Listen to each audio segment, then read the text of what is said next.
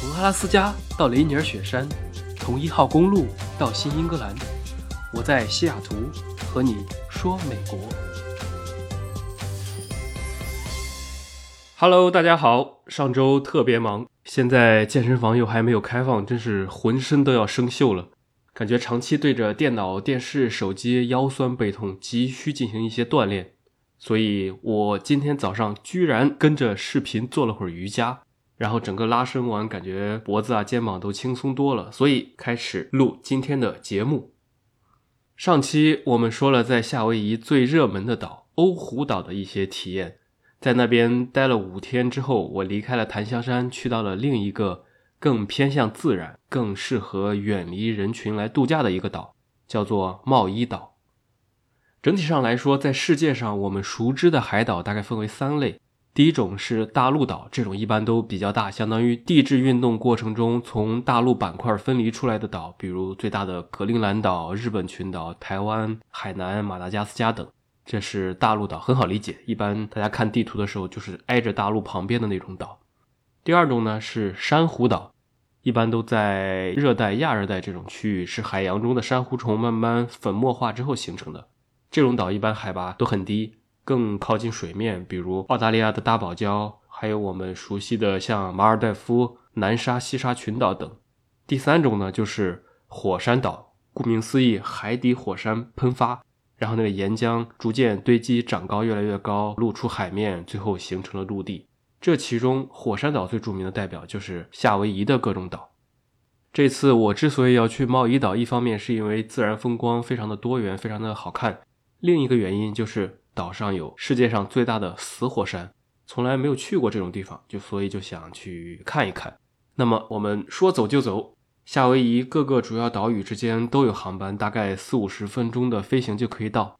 我当时订机票的时候也很好玩，其实有两个选择，一种是常规飞机，另一种是螺旋桨小飞机。小飞机就只能坐十个人左右，也很有意思，就是每个人上飞机前都要去称称，看一下你的体重。然后看你有没有超重，然后再平均分配到这么一个很小的飞机上面来保持它的平衡。小飞机呢飞不高，但是这种它就可以很好的在高空俯瞰夏威夷整个的风景，非常的美。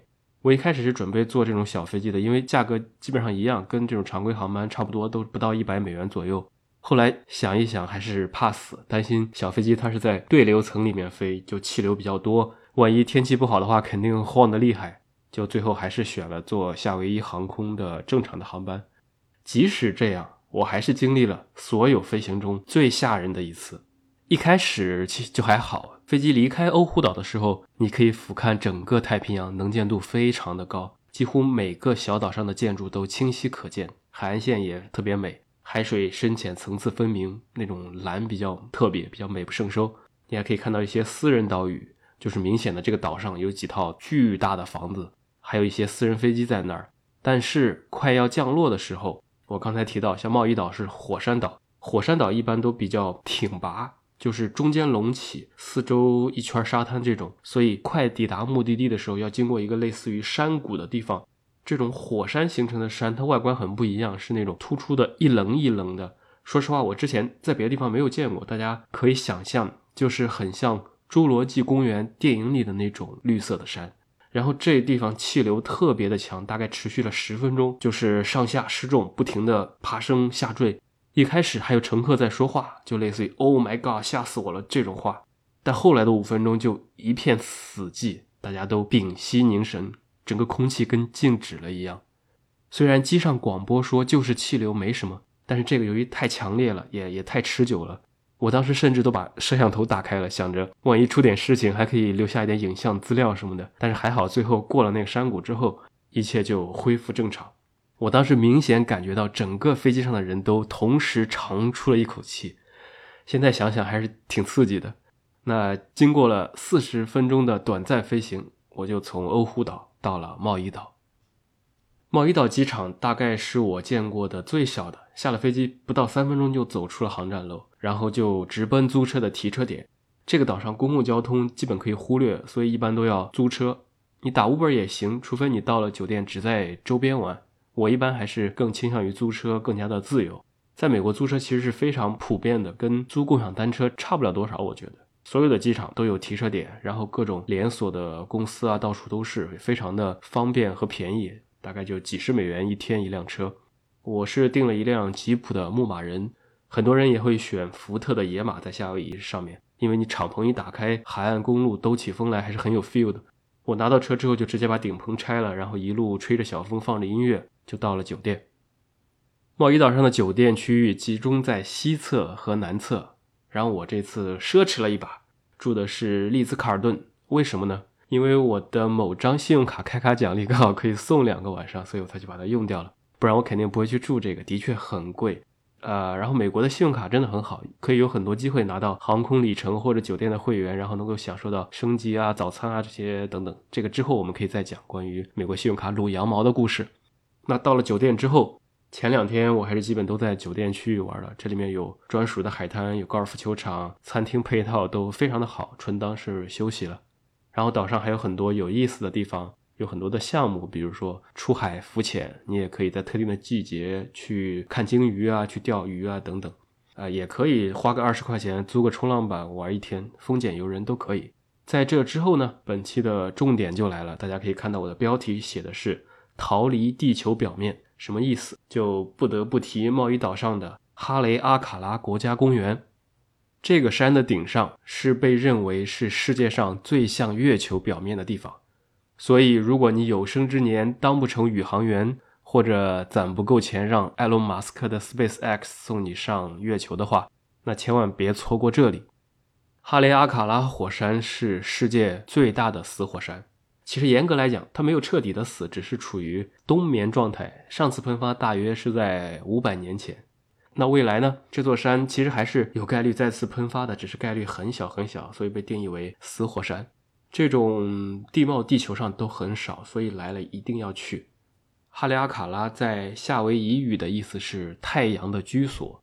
据当地传说，山上有个大神，为了延长每天的日照时间。就扔了个绳子，把太阳套在了这个火山口中来减缓日落。